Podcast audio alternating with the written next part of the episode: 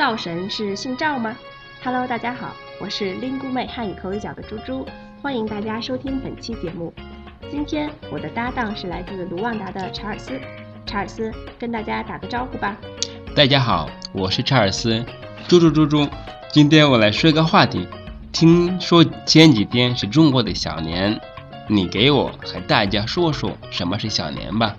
哎呦，你要抢我主播的位置呀？好吧，好吧，没问题。那我们就先来说说小年吧。今年的小年啊，已经过去了，是一月二十三日。这个小年和春节是一样的，都是按照中国的农历的日期来定的。那农历的腊月，也就是十二月二十三日，便是小年了。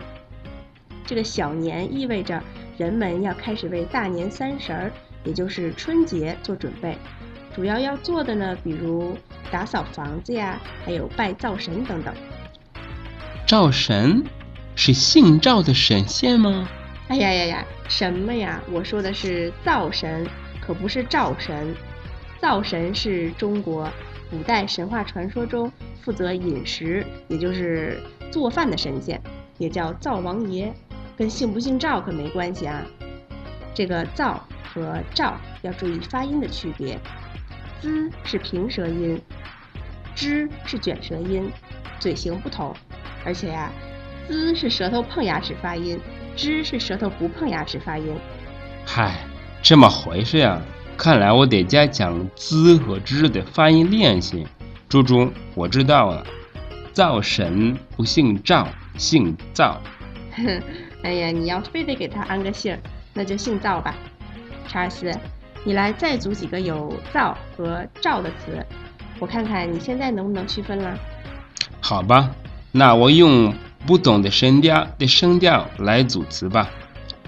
躁郁的“躁”，洗澡的“澡”，肥皂的“皂”，干燥的“燥”，招友、招聘的“招”，招压的“招”，着火的“着”，招钱孙李的“招”。哎呀，真厉害，还会百家姓呢。好，听众朋友们，灶神是姓赵还是姓灶呢？你听明白了吗？欢迎大家到林谷美来留言。感谢为本期节目提供词条的林谷美的林松老师。我们下期再见。再见。